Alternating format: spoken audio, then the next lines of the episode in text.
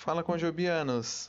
Hoje, nessa sexta-feira, dia 14 de maio, o nosso devocional está baseado em 2 Reis, capítulo 19, do verso 29 ao verso 37. Não é o que parece. Ouça, minha esposa disse ao telefone.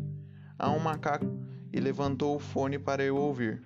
Sim, parecia um macaco, Porém, o macaco selvagem mais próximo está a 3 mil quilômetros.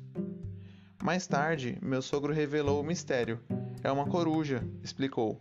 A realidade não era o que parecia. Quando os exércitos do rei de Senaqueribe cercaram o rei Ezequias de Judá, dentro dos muros de Jerusalém, os assírios acharam que tinham a vitória.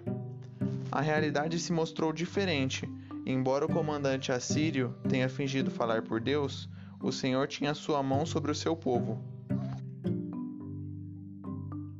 Além disso, imaginam que invadimos sua terra sem a direção do Senhor? Foi o próprio Senhor que nos disse.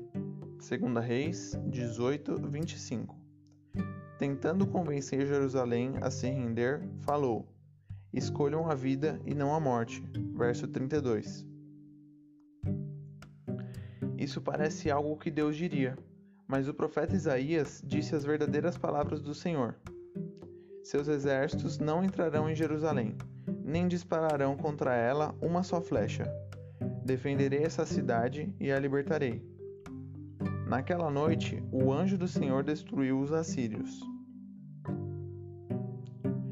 De tempos em tempos, encontraremos pessoas de fala mansa que nos aconselham e negam o poder de Deus. Isso não é a voz de Deus. Ele fala conosco através de Sua palavra. Ele nos guia com seu espírito e Sua mão está sobre aqueles que o seguem, e Ele nunca nos abandonará.